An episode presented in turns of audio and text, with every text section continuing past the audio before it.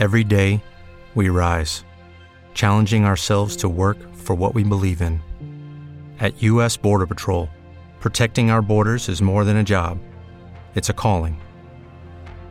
Agents answer the call, working together to keep our country and communities safe. If you're ready for a new mission, join U.S. Border Patrol and go beyond. Learn more at cbp.gov/careers. ¿Qué pasa, los leídos míos? Como habéis supuesto, hoy os voy a hablar de eh, El ritmo de la guerra, el cuarto volumen del Archivo de las Tormentas, y de momento ya no os voy a hablar más de esta serie porque, por la sencilla razón de que no hay más libros publicados, ¿vale? En el, audio anterior os hablé de Esquirla del Amanecer, que era un libro intermedio, y ahora, bueno, pues he terminado este último y, bueno, la verdad es que, bueno, antes de nada, ya sabéis que esto va con spoilers absolutos. O sea, no ya con spoilers, sino con spoilers absolutos. No me voy a cortar nada en contaros cosas de la trama si eso facilita el desarrollo de lo que os quiero contar. En primer lugar, efectivamente, el cuarto juramento significa que te haces con una armadura eh, glaseada y que los glaseados son sprints, ¿vale? Son varios miles de sprints o cientos de sprints que se te rodean del cuerpo y encima la llevas siempre puesta y estás eh, siempre protegido. Eso no lo sabía, pero sí, finalmente Caladín Tin Tin Tin jura el cuarto juramento, el cuarto nivel, el cuarto dan. Y bueno, pues lo que sí que me ha sorprendido mucho es el juramento del cuarto dan sí que me ha dejado completamente estupefacto y en cierta medida cura los problemas de, Caladín o los minimiza. Porque sí que hay que tener, sí hay que tener clara una cosa con, este, con este libro y con Caladín, es que los problemas de Caladín son excesivos. Vamos a ver. En la realidad, alguien que tenga el síndrome postraumático de la guerra, eh, no puede pelear, ¿vale? No puede pelear nada. En el momento en que toca un arma o lo que sea, se le va, se le cruzan los cables. Aquí Paladín, ¡ay, Paladín! Mira, Paladín, Caladín, Paladín. Fijaos, no había caído. Caladín, Paladín. Aquí Paladín of the, of the Prairie ¿eh? no hace más que tener problemas y no hace más que manejar espadas virtuales, espadas glaseadas y no hace más que pelear y luchar y cuando termina de, luchar se derrumba y vuelve otra vez a luchar y Silvania, la lamparita, pues también eh, tiene, tiene sus cosas, ¿vale? Eh, ha sido una semana y media de intenso esfuerzo para terminar el libro. Yo pensaba que cuando estaba por la página 600, 700, yo pensaba, digo, no puede ser que mantenga una batalla y que mantenga un combate y que mantenga una guerra 700 puñeteras páginas de texto apretado. Pues os confirmo que sí. A mitad del libro se lía la cosa bien liada y continúa liada hasta el final. Y eso básicamente significa que la historia es muy larga, ¿vale? No es que sobren cosas, pero como ya he dicho en otro momento, es, esto es el Falcon Crest, esto es la telenovela eh, turca, esto es Cristal, la telenovela, la telenovela Cristal, esto es eso mismo, pero en la fantasía épica. No has terminado de arreglar una cosa y se estropea otra, crees que ya las cosas están solucionando y van en el camino correcto y de repente se, vuelven a estropear y se estropean más. Esto me lleva al, al, libro que escribió el propio Sanderson sobre escribir historias, sobre los ciclos dentro de la historia, que el héroe tiene que tener problemas, cuando empieza a superarlos le tienen que llegar más problemas, los sigue superando y tiene que llegar un punto en el que al lector y al personaje le parezca completamente imposible que pueda superar todos los problemas que tiene encima. Y en ese momento lo supera y sale victorioso. Y este libro, El ritmo de la guerra, respecto a Caladín, respecto a la mujer de... Ay, como soy con los nombres, ¿eh? Respecto a la mujer del, de la espada negra, em, todos, todos los personajes, menos en este caso la espada negra y la guerra que están eh, llevando a cabo en cerca de Azir y demás, en el sur. eh, quitando eso, que es más o menos normal, ¿vale? Eh, digamos que lo que ha hecho ha sido apartar a esos personajes, los ha puesto ahí, los retoca de vez en cuando y el centro de la historia está en la mujer, en Caladín, aunque Caladín, la verdad es que digamos que el ritmo de Caladín lo baja bastante, pero lo que quería deciros no es eso, lo que quería deciros es que eh, los problemas es exactamente eso. Vale, valga la redundancia, ¿vale? Ya me estoy liando. Lo que os he comentado antes de los argumentos. Problemas se empiezan a solucionar, más problemas se empiezan a solucionar, más problemas se empiezan a solucionar, más problemas, cada vez más problemas más graves, hasta que llega un momento en el que eh, parece que está todo perdido y entonces se consiguen sobreponer. Y el final del libro es más de lo mismo, es decir, los cuatro libros repiten la misma fórmula, que es algo que yo comenté en Habitación 101, ya no estoy en Habitación 101, eh, sufrí un pequeño percance, digamos, que no puedo soportar a la gente que eh, piensa que, o sea, no es capaz de reconocer que pudiera estar equivocada. No que esté equivocada, sino que pudiera estar equivocada. Así que, bueno, pues saludé y me fui. Eh, en la habitación 101 buen rollo, ¿vale? No me he peleado con la dueña, de hecho la dueña no me echó, ¿vale?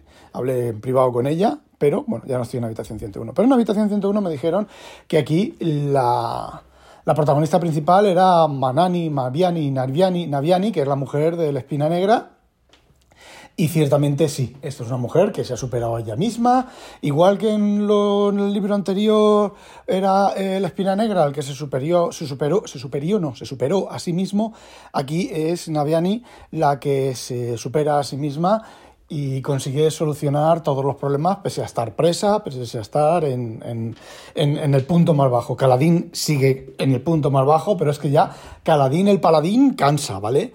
Ha cansado un montón, parece ser que al final del libro pues ya se ha recuperado, pero lo que, lo que os quería decir, digamos, al problema de eh, la repetición de los cuatro libros. Las cosas empiezan van bajando, se van poniendo mal, mal, mal, mal. En el centro del libro hay un pequeño remonte, que es como si fuera un, tomo, ¿vale? Un libro. Y luego, en la mitad del que queda del libro, las cosas siguen bajando, bajando, bajando. Llega un momento al final del libro en el cual todo se soluciona, excepto que existe un pequeño fleco en el cual se vuelve a estropear todo otra vez para dejar el camino para el siguiente libro.